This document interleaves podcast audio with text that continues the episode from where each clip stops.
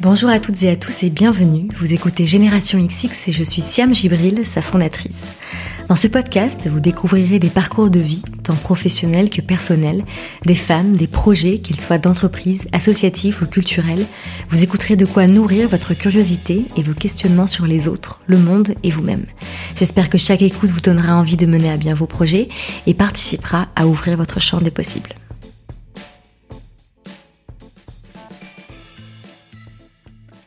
Cet épisode est programmé pour sortir le lundi 28 septembre 2020 et il marque le début d'une semaine très spéciale pour Génération XX. Pour vous la faire courte, la première chose, c'est que mercredi 30 septembre à 21h, je vous donne rendez-vous en ligne et en live sur la plateforme Zoom car j'ai une annonce à vous faire. J'aimerais que vous soyez toutes et tous, chères auditrices et auditeurs qui affectionnez le podcast, réunis à ce moment-là afin que je puisse partager avec vous quelque chose d'important. Je ne peux pas vous en dire plus, il faudra être là. Et pour y assister, c'est simple, il suffit de vous inscrire gratuitement via le lien que je vous ai mis en barre d'infos. Le jour J, vous recevrez toutes les infos pour vous connecter par mail. La deuxième chose, c'est que jeudi 1er octobre, le lendemain de l'annonce, sera le premier jour des préventes du hors-série papier Génération XX. Alors j'en ai assez peu parlé dans ce podcast, mais j'en ai parlé sur les réseaux sociaux de Génération XX. Ce hors-série papier, c'est 80 pages d'articles, analyses et essais personnels de contributrices dont j'ai hâte de vous révéler l'identité autour du thème à l'écoute. À l'écoute de soi, des autres, du monde. Les préventes auront lieu directement sur le site générationxx.fr et il pourra donc être envoyé dans le monde entier. Voilà, j'espère que vous avez bien noté ces deux dates, je compte sur vous et j'espère sincèrement que vous serez au rendez-vous. Et je le redis, si vous aimez le podcast, je pense vraiment que vous ne devriez pas manquer l'annonce en live de mercredi. J'ai hâte de vous y retrouver et d'ici là, place à l'épisode.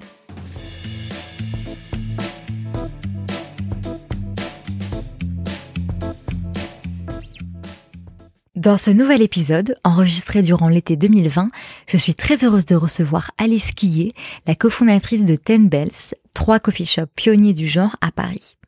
Par coffee shop, j'entends un lieu d'inspiration anglo-saxonne où l'on sert du café de spécialité torréfié avec soin. En plus du café, le savoir-faire de Ten Bells, c'est le pain au levain.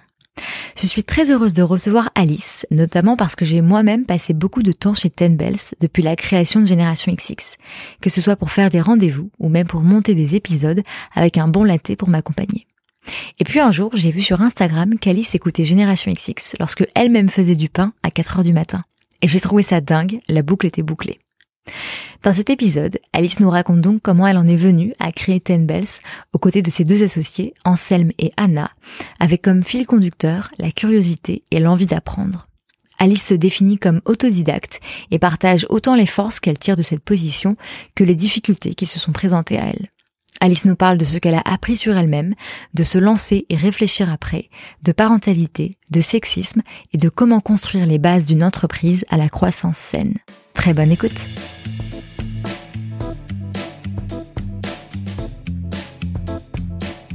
Bonjour Alice. Bonjour. Merci beaucoup d'avoir accepté mon invitation. Avec plaisir. Ma première question, euh, c'est de savoir comment tu vas.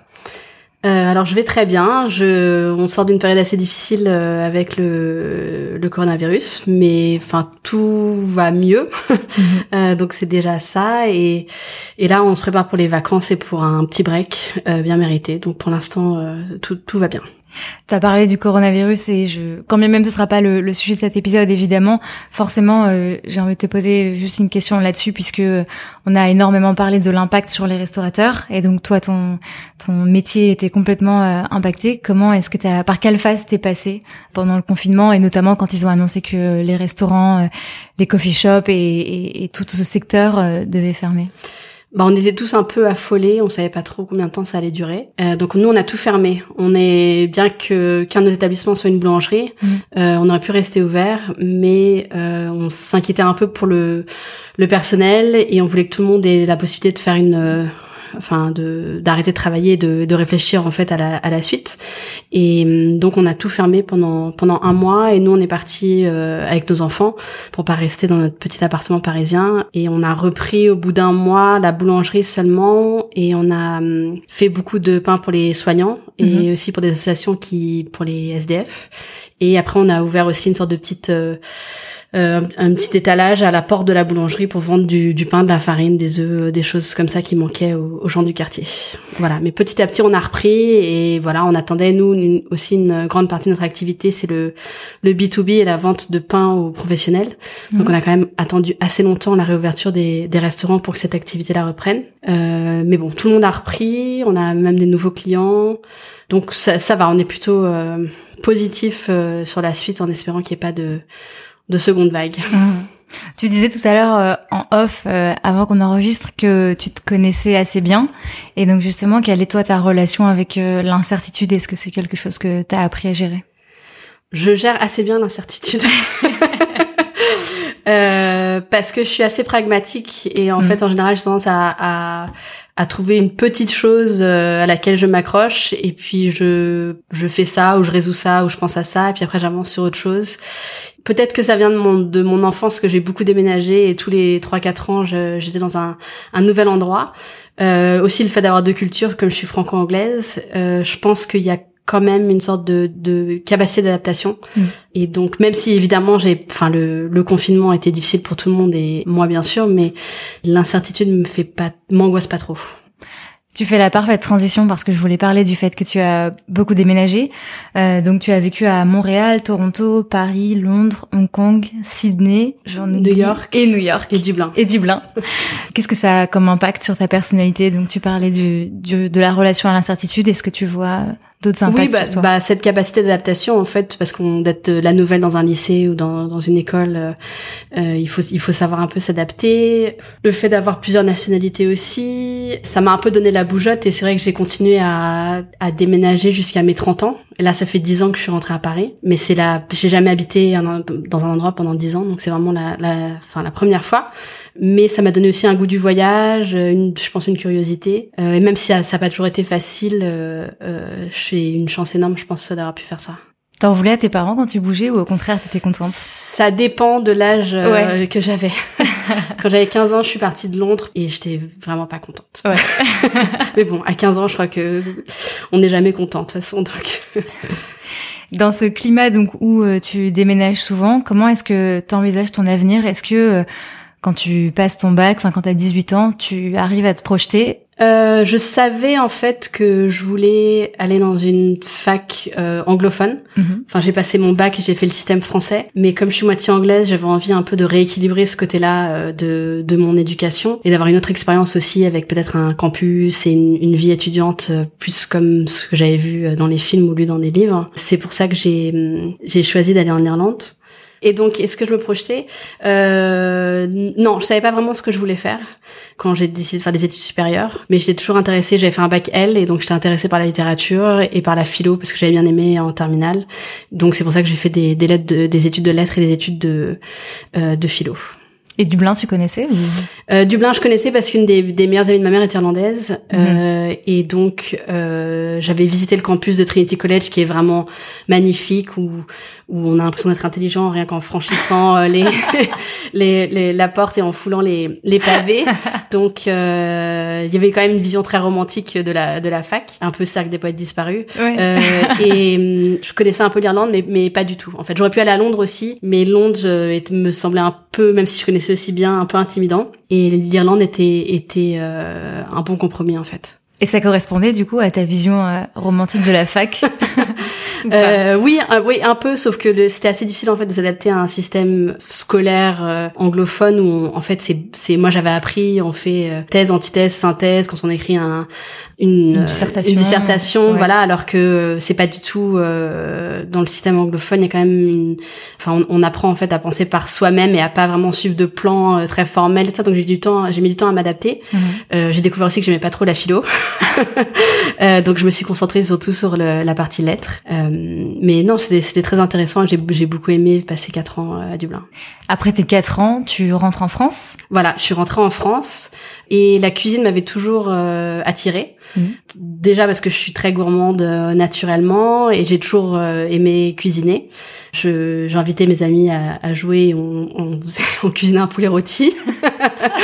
Ou alors, euh, enfin, il y a toujours eu un truc autour de, de la cuisine. Mm. Et puis, quand j'étais à la fac, j'ai fait, euh, j'ai fait un peu traiteur à domicile par des connaissances où j'allais cuisiner chez les gens. Mhm. Je cuisinais pour mes amis et euh, j'ai, j'ai travaillé comme serveuse aussi pendant les étés. Euh, donc, j'aimais bien déjà ce milieu de la restauration. Et t'avais, pardon, t'avais pas eu envie d'en faire tes études? En fait, euh, ça m'est même pas venu euh, à l'idée. Ah mais parce que peut-être parce que dans ma famille il y avait personne qui faisait ce métier-là et donc il a toujours été question de faire des études supérieures et que ça soit un truc un peu un télo entre guillemets Mhm.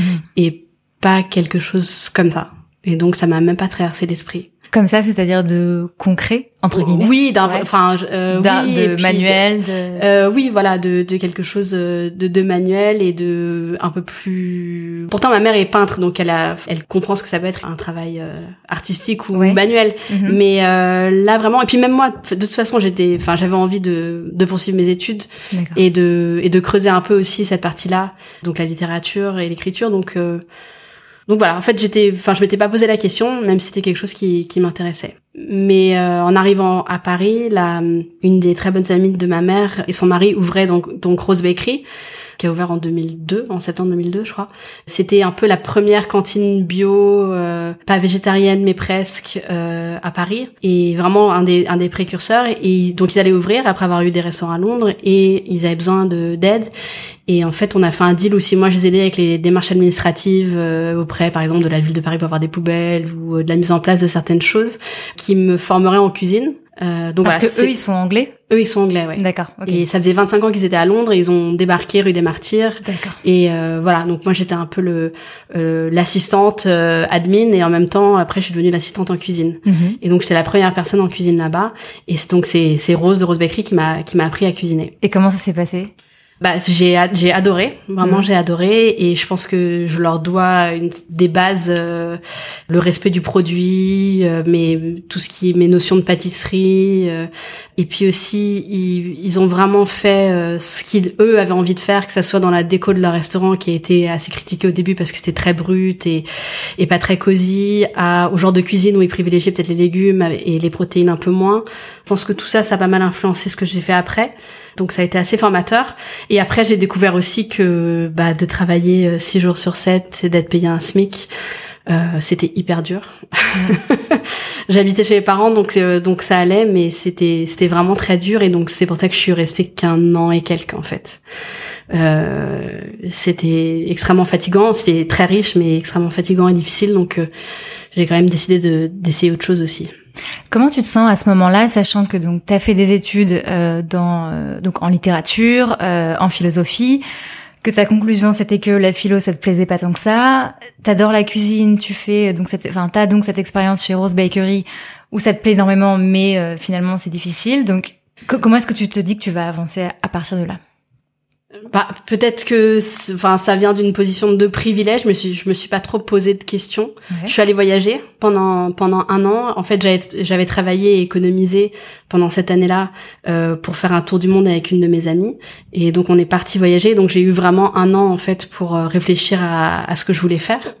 Et je pense que ça, ça a été assez important aussi. Mais j'ai toujours euh, peut-être encore cette cette capacité d'adaptation, mais je enfin j'ai pas j'ai pas eu peur enfin de l'imprévu et de et de la suite. Et donc je enfin j'étais assez positive en m'étant dit de toute façon c'est une bonne expérience. On apprend une certaine éthique de travail de toute façon en travaillant dans, dans une cuisine et dans la, dans la restauration.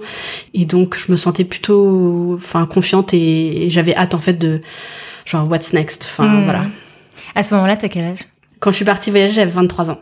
Quand tu rentres, qu'est-ce que qu'est-ce que tu ressens comme euh, comme euh, ouais comme nouveau départ que tu dois construire parce que c'est même si t'as déjà connu ça effectivement de voyager et de revenir Mm. euh, là il y a un côté euh, Bah, je, je Tu pense qu'après avoir voyagé pendant un an, j'étais quand même assez contente de, de rentrer à Paris, où mes parents étaient installés depuis pas mal de temps, donc ça, ça commençait à être un peu, euh, la, la- enfin, chez moi. Et en fait, euh, je, je crois que là, je me suis dit que je voulais plus faire de restauration, que ça avait été trop difficile, et donc que je voulais essayer autre chose. Et après, dans, le- dans le milieu du travail euh, anglo-saxon, il y a un peu cette idée euh, qu'on peut pas qu'on peut faire ce qu'on veut, mais qu'on peut toujours apprendre. Enfin, une fois qu'on y est, en fait, qu'il suffit juste d'avoir la, la, la volonté, en fait, de, de travailler quelque part, et après qu'on peut apprendre, en fait, les les skills sur enfin sur le sur le terrain, voilà, sur le mm-hmm. terrain. Et donc le, le journalisme m'avait intéressé et en fait j'avais fait des piges quand j'étais à la fac aussi pour le, le, journal de la fac et pour le Irish Times et quelques trucs comme ça. Et donc en arrivant à Paris, euh, je me dis j'aimerais bien essayer le métier de journaliste. Euh, bon, j'ai pas fait des études de journalisme, mais encore une fois, pour les journaux euh, anglais ou américains, on n'a pas besoin de faire des études de journalisme nécessairement pour pouvoir être journaliste. Et donc là, je rentre au International Herald Tribune, euh, qui n'existe plus maintenant, euh, mais qui à l'époque était un des, des journaux internationaux euh, en anglais euh, à Paris, qui fait partie du groupe du New York Times. Et j'ai passé trois ans là-bas. En commençant, bah, je faisais des photocopies. et c'est un peu comme ça que ça marche justement. Enfin là-bas, peut-être que ça existe plus maintenant, mais en fait, c'est vraiment le. Bah, on fait des photocopies, on fait des cafés, on va à des réunions, on assiste à des réunions, puis petit à petit, on pitch des, des piges ou on se rend indispensable dans, dans un des dans une des rubriques. Voilà. Et donc j'ai bossé, euh, j'ai bossé au sport, euh, j'ai travaillé euh, un peu comme SR, enfin en aidant les, les secrétaires de rédaction du du journal. j'ai bossé sur les pages opinion, j'ai fait des piges pour la section business voilà, donc petit à petit, en trois ans, j'ai commencé à un peu à, découvrir ce milieu-là. Et puis après, au bout de trois ans, mon mari, qui n'était pas mon mari, a eu un poste à New York. Et donc, je suis partie à New York. Et en partant, j'ai postulé pour un, un magazine qui avait un bureau à New York. Et je suis partie travailler pour le magazine Monocle euh, à New York. Tout à l'heure, tu disais que ce qui avait été difficile dans le milieu de la restauration, c'était le rythme mhm. et euh, le salaire qui était ben, au salaire euh, minimum le secteur du journalisme est pas non plus connu pour être euh, hyper euh, light en termes euh, de d'emploi du temps et c'est pas non plus un milieu qui paye énormément en tout cas au début. Donc comment est-ce que ça s'est passé pour toi? Est-ce que t'as pas eu cette même sensation que c'était difficile? Euh, Si, bah c'était exactement pareil en fait. Mais j'ai découvert une chose, c'est qu'en fait un restaurant et un journal surtout un quotidien fonctionne à peu près de la même façon. Mhm. parce que il y a le coup de feu euh, dans un restaurant où il y a le début du service et après dans un journal dans un quotidien il y a ce moment où euh, ça y est on, on termine l'édition et tout est fini. Donc on part euh, on a tout donné on a on a fait ce qu'il fallait et euh, une certaine heure c'est fini et on arrête et on reprend tout le lendemain. Et en fait j'ai découvert en étant au journal que j'aimais bien cet environnement-là aussi, que j'aimais bien la l'adrénaline, même si on a un petit peu moins dans une rédaction, mais qu'il y a quand même ce, ce stress de, de, de tout faire avec la deadline et enfin tout d'un coup tout tombe et on recommence après le lendemain et que c'est c'est différent mais c'est pareil. Et en fait là, une cuisine c'est un peu le, le même fonctionnement euh, avec une sorte de chef d'orchestre qui euh, décide de comment tout va être euh, fait et agencé, mais c'était un peu le, le même genre de d'esprit. Donc je me suis rendu compte que j'aimais bien ce cet environnement-là. Et ça t'a refait penser à la cuisine et tu t'es dit pourquoi pas y retourner ou pas? Pendant non pendant longtemps non. Mais c'est c'est que en fait en en, reparlant avec euh, mon mari avant qu'on soit mariés qu'on était toujours à New York en en reparlant en se disant peut-être que euh, on pourrait euh, un jour ouvrir un restaurant. Mais en fait j'avais déjà dans l'idée de le faire pour moi et pas pour quelqu'un d'autre en mhm. fait euh, même si j'avais très peu d'expérience, on, on, avait déjà cette idée d'en fait d'ouvrir nous-mêmes notre affaire et de pas aller retravailler pour une autre personne. Parce qu'au final, c'est ça qui était le plus difficile, en plus euh, des horaires et du salaire? De travailler pour quelqu'un d'autre? Ouais. Peut-être. Euh, ça, je je sais pas. Oui, c'est dur, mais bon, j'ai pas, pas particulièrement. Non, je mhm. pense que c'était plus qu'on avait envie de créer quelque chose qui n'existait pas ou, enfin, on avait une certaine vision des choses et donc on avait envie de de montrer ce qu'on pouvait faire ou, de créer quelque chose en fait de, de différent. Comment est-ce que tu vis avec euh, cette, euh, tu sais, ce sentiment de, je sais que j'ai envie de faire quelque chose. Donc, comme tu disais euh, avec ton mari, vous vous posez la question de potentiellement ouvrir quelque chose un jour, mais de pas le faire tout de suite. Bah, on a tendance à le faire, en fait. Mhm. C'est-à-dire qu'enfin, on, en, on en parlait justement il y a pas longtemps, mais on a tendance à, à faire et après et après y réfléchir. Enfin, mhm. c'est peut-être peut-être pas la bonne euh, le bon ordre dans lequel faire les choses, mais euh, on a tendance à se lancer et après dire ah bah en fait peut-être que on aurait dû faire ça différemment, mais mais on est on oui donc en fait on quand il y a quelque chose qui nous tente, on a tendance à, à se lancer. Et donc entre le moment où vous avez euh, à nouveau cette envie de retourner dans la restauration, enfin en tout cas pour toi, et où vous revenez à Paris pour euh, ouvrir le bal café, il se passe combien de temps?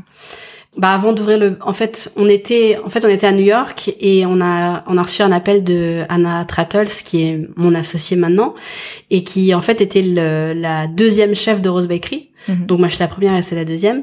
Et euh, donc Anselme, euh, mon associé, mon mari, aussi a travaillé à Rose Bakery en, en 2003. Donc tous les trois ont été en 2003 et on est restés assez proches.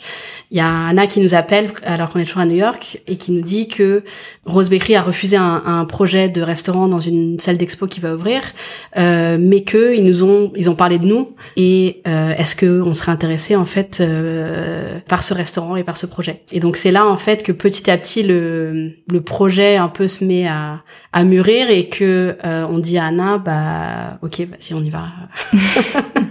J'ai mes boss au journal au magazine étaient assez étonnés quand j'aurais dit que je partais pour ouvrir un restaurant. Mhm. Euh, mais euh, voilà, donc on est rentré un an avant l'ouverture parce qu'il y avait beaucoup de, de travaux à faire.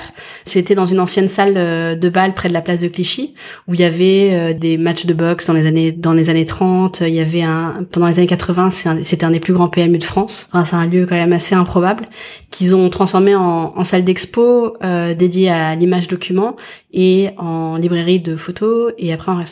Et donc on, un an avant l'ouverture, on a repris et on s'est tous dit bon on va on va travailler en cuisine et ou en, dans la restauration. Et donc euh, Anselme est reparti travailler dans un restaurant, moi je suis allée travailler dans un resto et Anna a travaillé dans un resto pendant un an pour se remettre un peu dans le dans le bain et, et avant d'ouvrir. Et quand tu dis que donc ce, ce projet il existait, euh, enfin donc il y avait ce projet d'ouverture donc comme tu disais de, d'une salle d'exposition mhm. dédiée à l'image donc la photo, le cinéma, etc. Et qu'il y avait cette opportunité d'ouvrir le, le restaurant qui était accolé.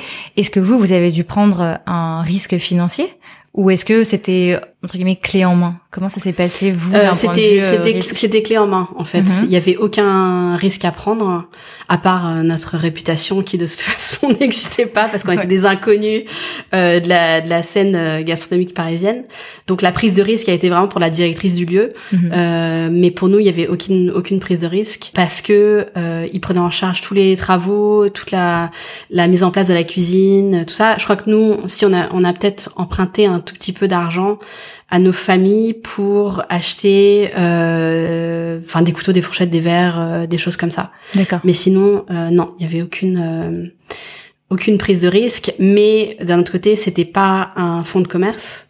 Donc tout ce qu'on créait, on n'allait pas pouvoir le vendre à la à la fin de l'aventure. Donc il y avait rien, mais on a et on a créé une clientèle et et un lieu, mais on avait on pouvait on partait avec rien en fait quand on partait. Et ça ça vous dérangeait pas?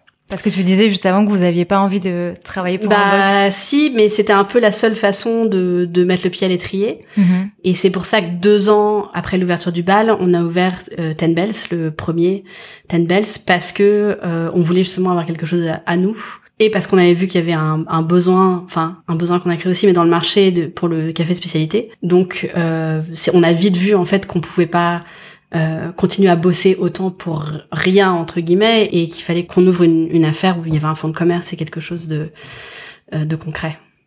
Dans plusieurs interviews, tu insistes sur le fait que tu es autodidacte. Mhm. Euh, donc, comme tu le disais, tu as pas fait d'études dans la cuisine, tu t'es formé chez Rose Bakery. Et donc là, c'est une chance incroyable que, que tu as eu aussi de pouvoir avoir cette expérience au Bal Café. Comment est-ce que ça, ça a impacté euh, la façon dont tu as travaillé et dont tu euh, envisageais ta, ta vie professionnelle? Euh, ben, en fait, en étant autodidacte, euh, j'ai un peu du coup ce, ce de devoir d'apprendre en permanence parce que mhm. comme j'ai pas fait d'études et en, en, ouvrant le bal avec Anna, j'ai eu de la chance parce qu'elle elle sortait d'un resto à Londres, euh, enfin vraiment fantastique, qui s'appelle Saint John Ball Wine et, euh, et du coup les premières années c'est Anna qui m'a beaucoup appris. Et après, très vite avec Anna, qui est aussi autodidacte, on s'est dit que on voulait toujours en fait embaucher des gens qui s'y connaissaient mieux que nous, mhm. et qu'on voulait toujours pouvoir apprendre des gens avec lesquels on travaillait, euh, et qu'on n'allait pas être les, les genres de boss qui en fait pensent qu'ils connaissent tout et qui ont plus rien à apprendre. Et donc on a toujours embauché en fait des chefs ou même des, des managers qui avaient des, des capacités ou des connaissances qu'on n'avait pas. Mais comment tu sais évaluer les capacités de gens qui sont meilleurs que toi dans certains domaines si toi-même t'as pas ces capacités. Tu vois ce que je veux dire? Oui, oui, oui, je vois ce que tu veux dire. Bah, c'était aussi une, une euh, bah, des certaines années d'expérience, certaines certaines maisons. Bah, ça vient peut-être aussi encore une fois d'une connaissance de soi, mais on, on, savait évaluer nos lacunes et et les les zones en fait où on avait besoin de d'apprendre. Voilà, donc c'était par rapport à euh, d'où les d'où les gens venaient, ce qu'ils avaient fait. Euh, voilà, je sais pas, c'est intéressant comme question. Quelles erreurs vous avez, euh, quelles erreurs vous avez faites? Ah.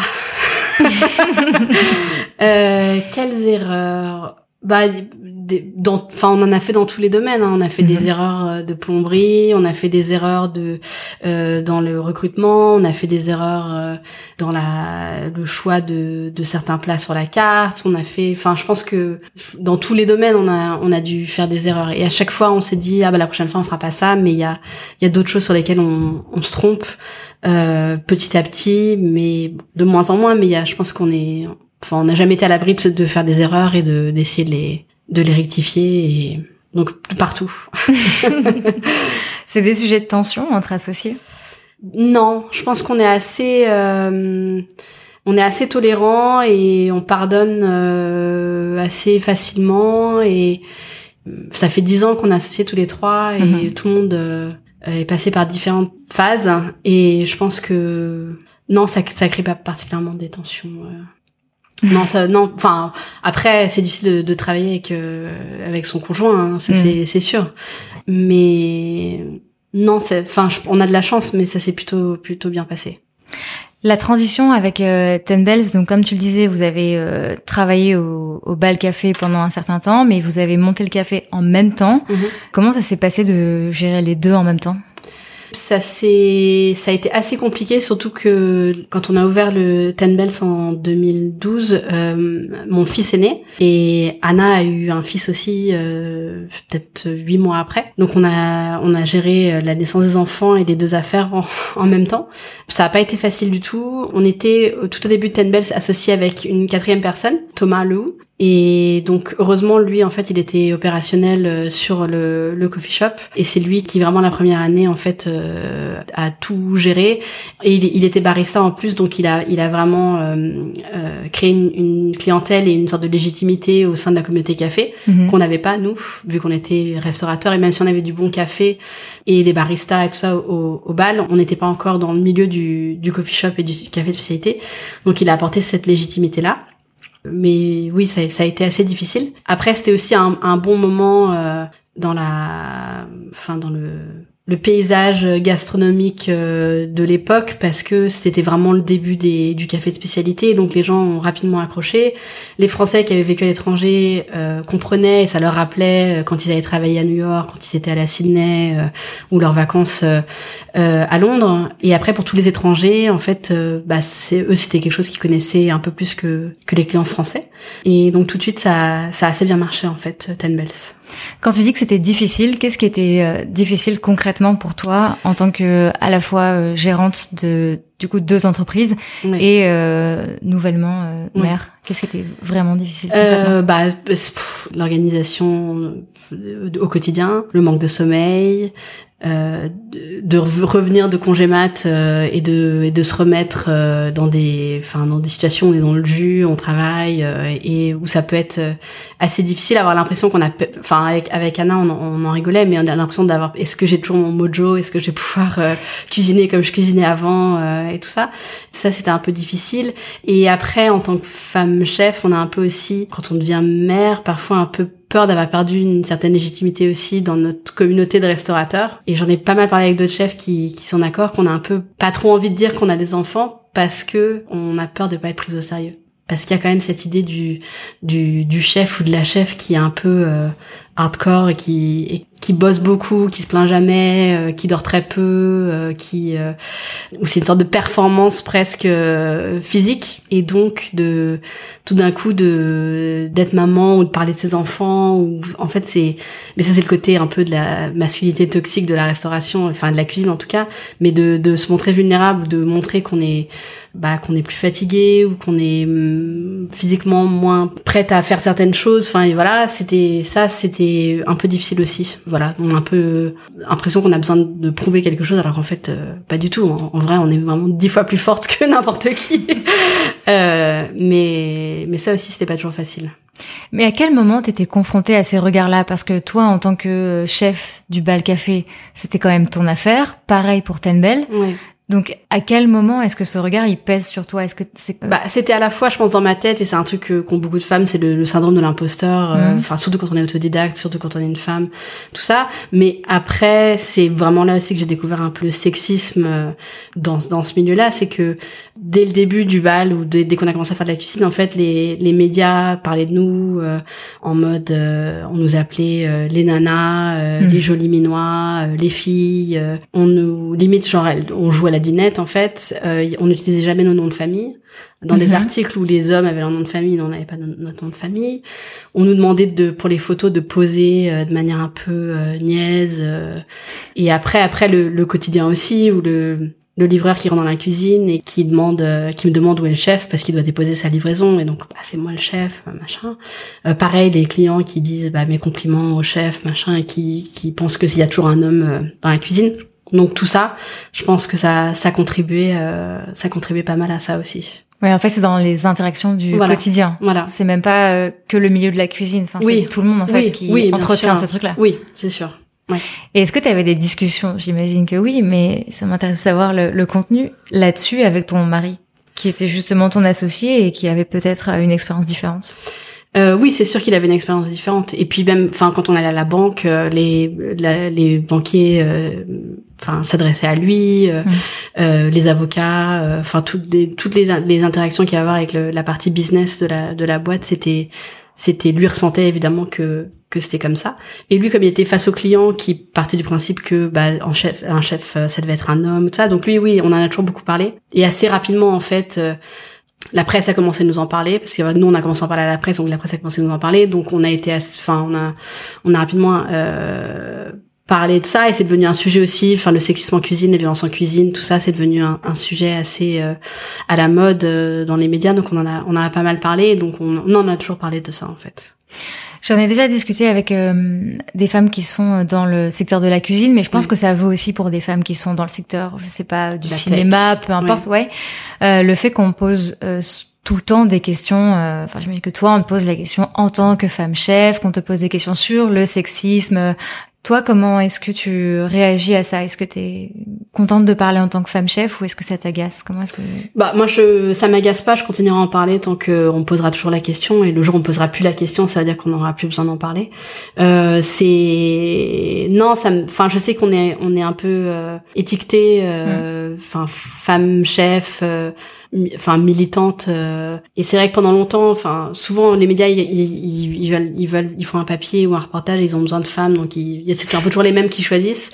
Donc on a toujours fait partie de de cela mais maintenant enfin moi euh, ce qui est bien en fait c'est que ok on va me choisir parce que donc femme chef euh, on va me proposer de faire partie d'un festival ou d'un reportage et tout ça mais je peux dire bah ok mais il y a qui d'autre? Et à ce moment-là, euh, leur dire, bah en fait, euh, ce livre de cuisine où il y a 100 recettes, mais il y en a que 13 faites par des femmes, bah, ça m'intéresse pas parce que vous n'avez pas une une parité ou parce qu'il y a pas de personnes racisées. Enfin, voilà, euh, ça nous donne une certaine euh, la notoriété, même si on a parlé que de de ce sujet-là, nous permet après aussi de de d'être engagé là-dessus et de pouvoir en parler franchement en fait aux, aux médias ou aux organisateurs de festivals ou enfin toutes ces toutes ces choses là.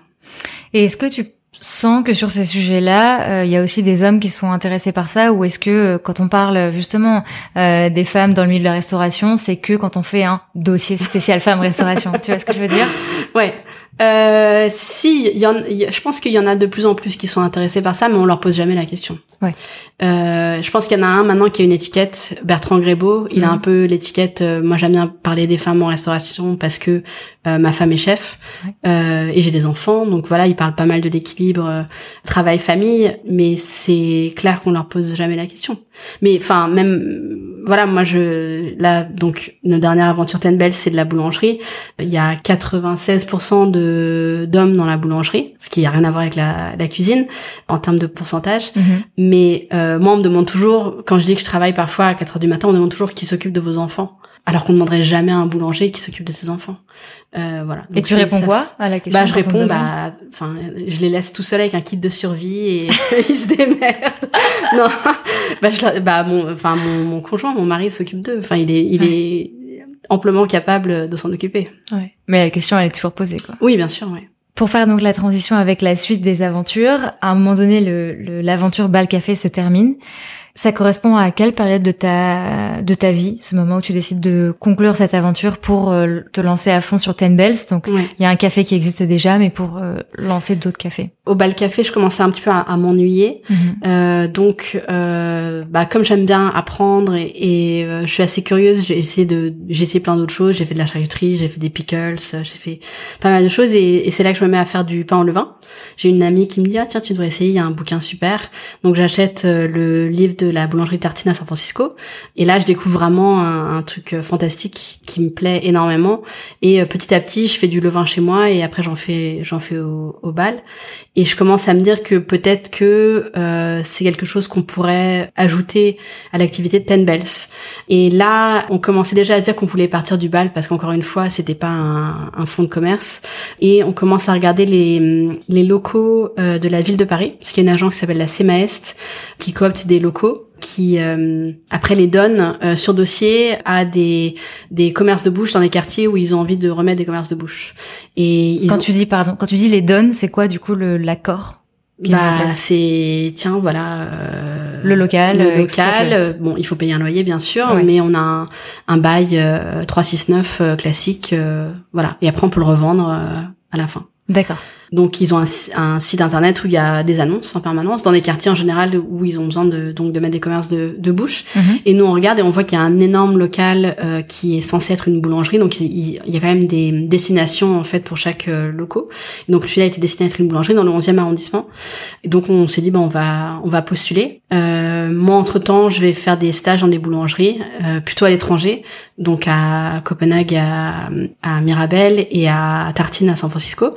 Et puis je reviens des, des stages et puis trois quatre mois après, on nous appelle pour nous dire qu'on a été choisi et que ce local énorme de 220 mètres carrés est une boulangerie et, pour nous.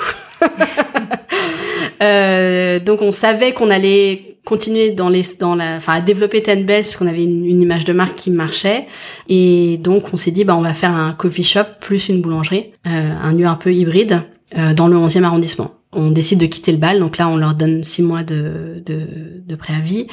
Et donc ça coïncide le départ du bal et l'ouverture de la boulangerie, ça coïncide aussi avec la naissance de mon deuxième fils, mhm. euh, histoire de simplifier les choses. Et voilà, et donc on ouvre en juillet, euh, ça fait quatre ans. Quand tu dis que tu es allé faire des stages, c'était des stages de combien de temps? D'une semaine. Ok. Ouais, euh, dans la cuisine, on fait facilement des stages euh, dans d'autres restaurants sans convention. Enfin, c'est très euh, libre. Il y a beaucoup d'échanges comme ça inter-restaurants.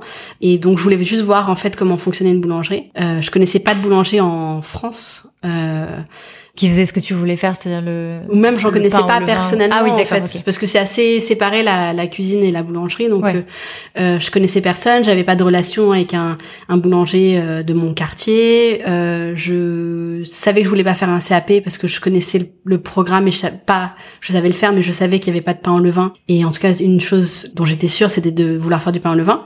Donc voilà, donc je suis allée voir deux boulangeries où on faisait du pain en levain et c'est vrai qu'en ouvrant il y a quatre ans, j'avais peut-être fait, euh, je sais pas, euh, 10 miches dans ma vie. euh, voilà. Euh, c'était donc c'était un gros pari. Mm. euh, et sachant que maintenant on en fait presque 500 par jour euh, voilà. Encore une fois c'est ce qu'on enfin c'est un peu comme ça qu'on fonctionne. Donc on a on a ouvert euh, et on a fait plein d'erreurs. Et, et la première année d'ouverture de la boulangerie a été la la plus dure année euh, de ma vie. Oui c'est ce que tu dis dans une interview Qu'est-ce qui a été dur à nouveau concrètement? On s'est totalement trompé sur plein de choses. En fait, on s'est dit bah on a un petit coffee shop qui attire euh, tant de personnes, qui fait tant de chiffres d'affaires. Donc si on a un local euh, qui est euh, dix fois plus grand, ça, ça, va être dix fois ça quoi. Ouais. donc on s'est trompé là-dessus. On a eu beaucoup de retard sur les travaux. Donc ça nous a mis vraiment dans une situation difficile. On, évidemment bon des, des, des imprévus, trucs qu'il fallait payer, le loyer qui avait commencé qu'il fallait qu'il fallait payer. On a ouvert en fin de juillet et en octobre, je crois, mon mari nous assoit euh, et nous dit, euh, bah voilà, le, mois prochain, il faut faire 100 euh, 000 euros pour tenir, parce que sinon, on doit fermer. Euh, parce que même si ça marchait, ça marchait pas aussi bien et on avait vraiment eu trop de retard sur l'ouverture. Euh, mhm. On avait une masse salariale trop importante. On avait agencé le, le lieu d'une certaine façon où en fait c'est difficile. Il fallait il fallait plus de staff que prévu. Enfin plein de choses qu'on avait qu'on n'avait pas euh, qu'on n'avait pas bien vu en fait. Et donc le mois suivant, on, on fait 40 000 euh, euros au lieu des des 100 000, nécessaires. Mhm. Et donc là, bah on a commencé à à contacter notre réseau en fait euh, de gens dans la dans la restauration. Anselme, il est quand ça va pas, il a mieux en parler, donc il en parlait pas mal euh, autour de lui. On a été beaucoup à la banque, on a été beaucoup à l'URSSAF pour demander des échéanciers, pour demander des enfin de l'aide et, et une, sorte, une compréhension de leur part. Hein. Et en fait, ce qui nous a vraiment aidé, c'est que des restaurateurs, euh, enfin nos amis, sont venus vers nous en nous demandant de du B 2 B en fait, ce qu'on n'avait pas du tout prévu dans le business plan. Et euh, donc de faire du pain du pour les pain pour leur resto. Et après, on a des amis qui ont repris le restaurant du Palais de Tokyo et qui, pendant leurs travaux, voulaient mettre une buvette et avaient besoin de quelqu'un pour faire des sandwichs euh, et du café et tout ça, et des pâtisseries. Et donc, nous ont donné comme mission, en fait, de fabriquer pendant euh, six mois presque euh, euh, toute la nourriture pour cette buvette au Palais de Tokyo. Et ça, plus les restaurateurs qui ont commencé à travailler avec nous pour le pain, bah, ça nous a sorti d'affaires. Enfin, voilà. et ça nous a vraiment aidé à, à passer un cap, euh, euh, voilà, difficile. Et maintenant, en fait, le B2B, c'est un tiers de notre chiffre d'affaires. Ah ouais. Donc un truc qui est arrivé par hasard. Voilà, qui, pas qui est devenu une vraie composante euh, de votre business. Et donc en parallèle de tout ça, ton deuxième enfant, enfin votre deuxième enfant plutôt. Oui, oui, oui, qui j'espère n'a pas trop souffert euh, de la de la situation, mais c'était oui, c'était extrêmement difficile de, de faire tout ça, plus le stress, plus euh, enfin l'incertitude financière et la précarité aussi. On s'est pas payé pendant un an et demi euh, à l'ouverture de la boulangerie, donc ça c'était assez euh, assez difficile aussi. Mais bon, c'est, on a fini par, par s'en sortir, donc, euh, donc ça va. et par rapport à ce que tu disais au, au tout début, donc euh, ce qui t'avait euh, donné envie de, de un peu fuir le secteur qui était les gros horaires et le fait que justement ce soit précaire financièrement, comment est-ce que tu l'as géré plus tard quand là, tu avais choisi d'en faire vraiment ton métier parce qu'il y avait donc maintenant deux affaires. À ce moment-là, comment est-ce que tu, tu euh, bah, je pense que je me j'étais un peu résignée en fait à en fait j'avais compris que si je voulais continuer à faire ce que j'aimais, mhm. euh, bah, c'était un peu le... comme ça que ça allait être au début. Et après, peut-être avec l'âge aussi et peut-être l'avenir des enfants, une sorte de prise de conscience de bon ben voilà si on fait ça, euh, maintenant il faut qu'on le construise, qu'on prenne des décisions stratégiques au lieu de réagir en fait euh, à, au choix qu'on fait. C'était un peu comme ça euh, pendant longtemps. C'était on prend cette décision et puis après on verra en fait comment on va gérer. Et donc de commencer à, à être beaucoup plus stratégique en se disant bah, bah, voilà en fait ce que je veux c'est c'est une entreprise euh, saine qui marche, un, salaire enfin normal pour ce que je fais et d'essayer de d'enlever justement cette, cette précarité et ce stress et donc peut-être avec un peu plus de plus de, de réflexion en fait euh, là-dessus. Et ça, ça a vraiment changé votre euh, relation au travail et ta relation euh, au travail? Ouais. Oui. Enfin, enfin j'ai jamais. Enfin, c'est vrai qu'à 23 ans, je trouvais ça difficile de de pas de pas bien gagner ma vie et travailler beaucoup, mais aussi, euh, enfin, je faisais vraiment ce que j'aimais et j'avais des des retours super positifs des, des clients et tout ça. Donc euh, donc c'est c'est hyper gratifiant hein, quand même de de fabriquer quelque chose avec trois ingrédients et que ça devienne euh, ça devienne un, un produit que les que les gens aiment beaucoup. Mais après, c'est vrai que, enfin, qu'à un moment donné, on s'est dit, bah voilà, il faut vraiment qu'on réfléchisse à ce qu'on construit, parce qu'au début, c'était bon, bah, on va avoir un resto, bon, avoir un coffee shop, on va avoir une boulangerie, mais à partir d'un certain moment, c'était, mais pourquoi est-ce qu'on fait ça? Mm-hmm. Et qu'est-ce qu'on veut faire? Enfin, c'est quoi le but final? Et c'est cette question, on se l'est posée il y a, il y a un an et demi, et c'est là qu'on a vraiment commencé en fait à travailler euh, là-dessus ce qu'on a fait, c'est qu'on a un de nos amis qui a une brasserie à, à Montreuil qui s'appelle Dack Donahue, enfin qui est plus à Montreuil, qui est à Bonneuil-sur-Marne maintenant, euh, nous a parlé d'un consultant avec lequel il avait travaillé, mhm. un Américain qui s'appelle Matt Guidarelli, qui aux États-Unis avait monté une start-up euh, médicale, mais qui après avait euh, chapeauté à Harvard une sorte d'incubateur où euh, il aidait les start-up en croissance. Et pour des raisons personnelles, il, il est venu en France avec sa femme et chercher des clients en fait qui auraient peut-être besoin d'un consultant justement pour euh, pour cette période difficile de, de croissance et donc je l'ai rencontré. Moi au début c'était parce que je me posais vraiment des questions sur la, la culture de, de Ten Bells et la culture mhm. de, de l'entreprise. Et en fait, euh, c'est en, en, allant le voir euh, pour parler de euh, de ça que je me suis rendu compte en fait qu'il y avait tout un énorme travail à faire sur le développement euh, de, de Ten Bells et on a entamé sur un travail d'un an avec lui en fait euh, pour vraiment tout mettre à plat et vraiment réfléchir à, à ce qu'on voulait faire et pourquoi on le faisait. Et ça, c'était la deuxième année la plus dure de ma vie. la remise en question professionnelle où en fait on a D'abord, il a commencé par faire un audit euh, auprès de tout notre staff et de nos anciens employés et de nos clients sur ce que pensaient euh, de Ten Bell, ce que c'était pour eux, ce que ça représentait, voilà.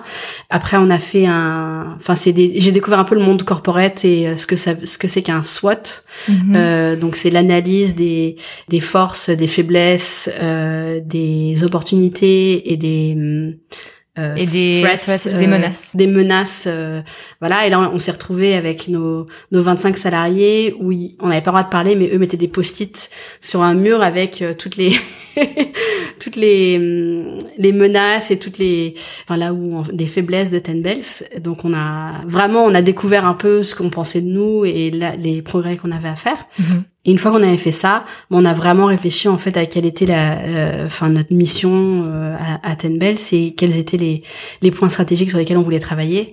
Et vraiment, et le premier truc qui nous a dit notre euh, notre coach, c'était voilà, vous n'ouvrez pas de resto, vous n'ouvrez pas de boulangerie, vous ouvrez pas de euh, un autre coffee shop. Euh, maintenant, on se concentre vraiment sur sur ça. on avait déjà mis en route un, un troisième coffee shop et une torréfaction. C'était un peu trop tard, mais voilà, on s'est dit on, on se calme et on, on réfléchit vraiment à ce qu'on fait. Et en fait, c'est dur parce qu'une remise en question professionnelle, c'est aussi une remise en question personnelle. Mm.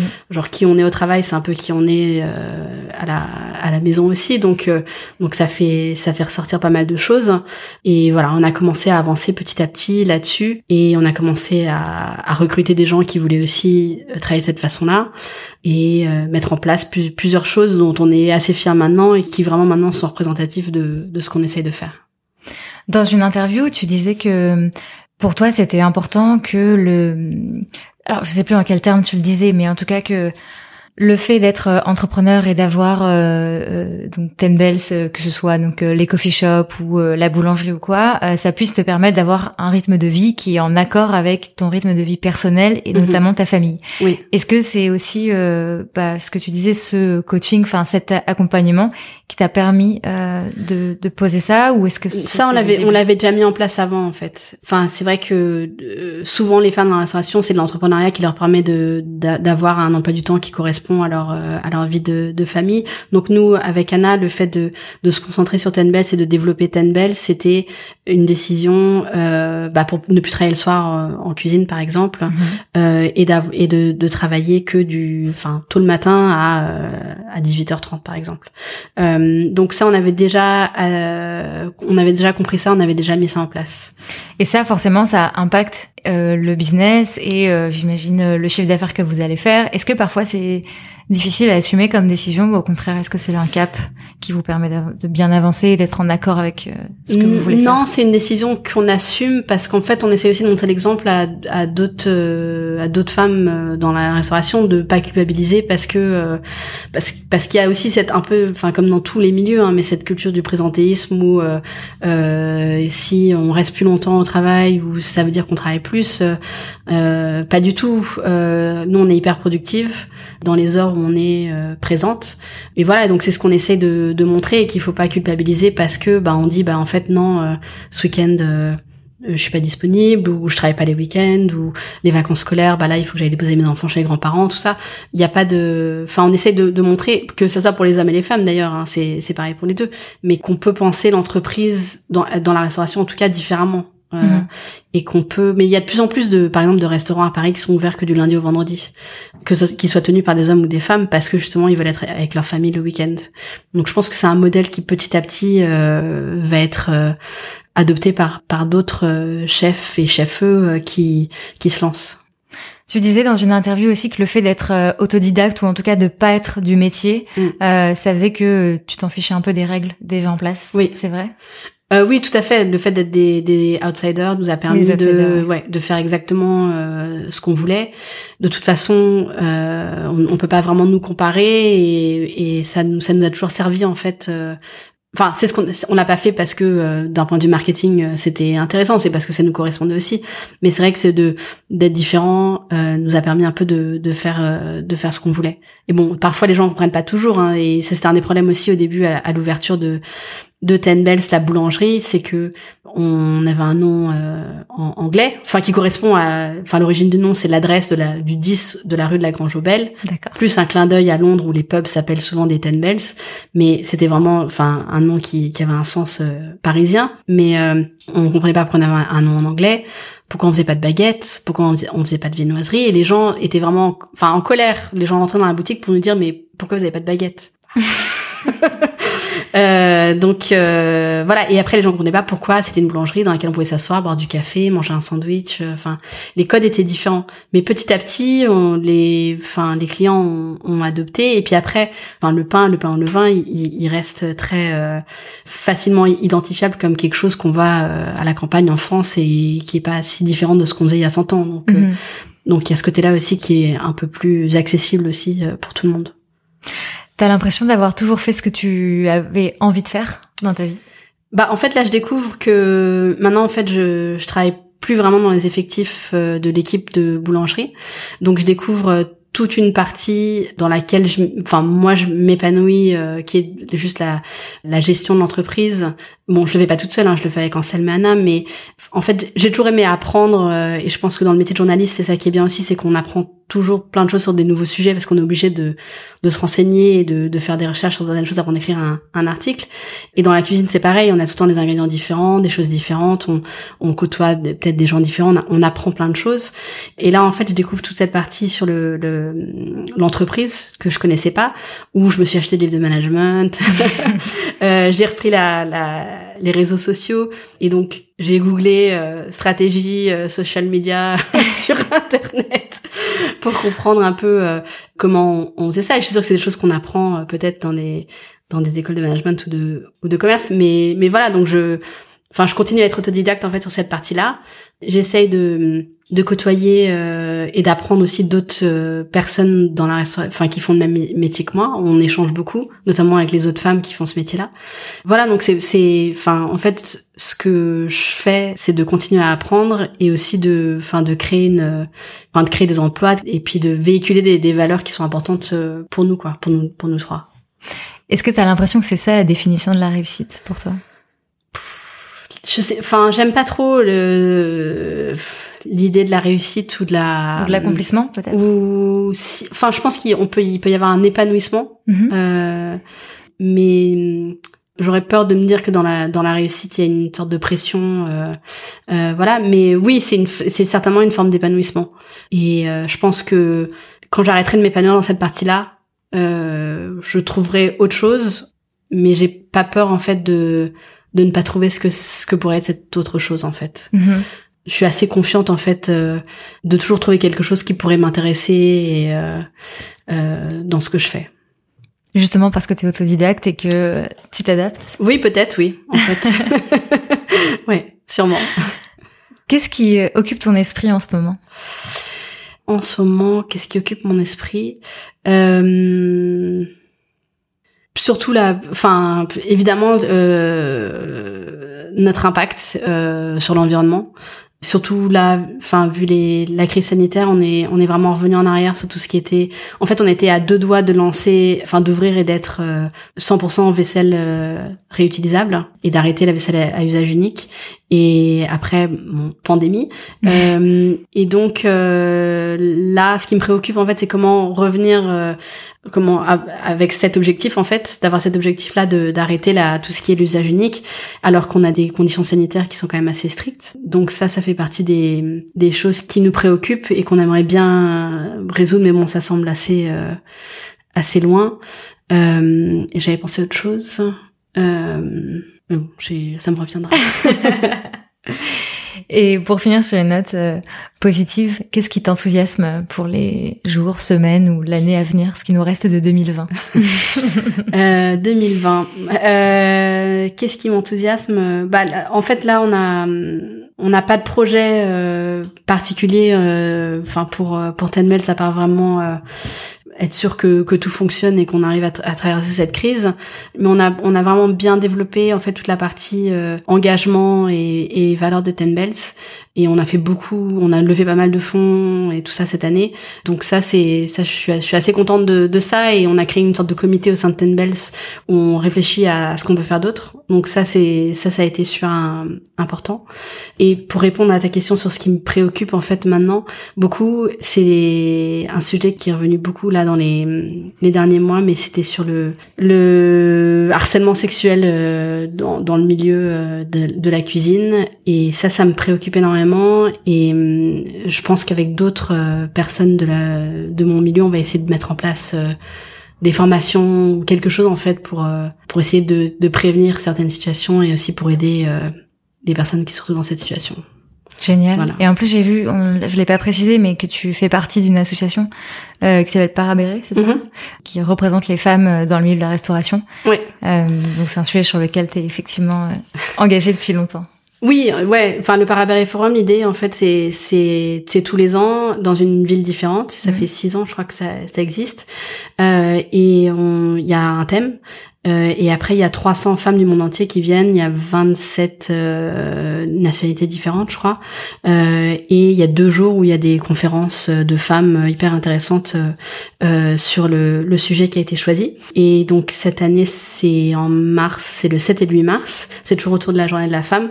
Et c'est à Paris. Donc ça va être et on a eu le 2021 du coup. Euh, 2021 pardon oui de le patronat de ça fait partie de la grande cause du quinquennat mhm. de Macron. Donc euh, donc voilà. Donc rendez-vous en mars 2021 pour que d'ici là tu auras lancé ce oui. ce projet autour du harcèlement sexuel en cuisine.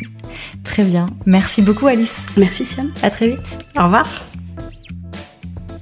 Un grand merci à Alice d'avoir pris le temps de partager son parcours avec sincérité et générosité. Toutes les références citées vous seront envoyées via la newsletter Génération XX, à laquelle vous pouvez vous inscrire sur générationxx.fr. Pour suivre Alice et Ten Bells, Ten Bells ça s'écrit T-E-N, plus loin B-E-2-L-E-S, rendez-vous sur les réseaux sociaux, en particulier Instagram. Et si vous êtes à Paris ou de passage à Paris, vous savez où aller acheter votre pain ou le vin et boire un bon café. Comme je vous le disais en intro, rendez-vous mercredi 30 septembre à 21h en ligne et en live sur Zoom. Le lien d'inscription est dans la barre d'infos et rendez-vous également le 1er octobre pour le lancement des préventes du hors-série papier Génération XX sur générationxx.fr uniquement. Merci beaucoup pour votre écoute et à très très bientôt.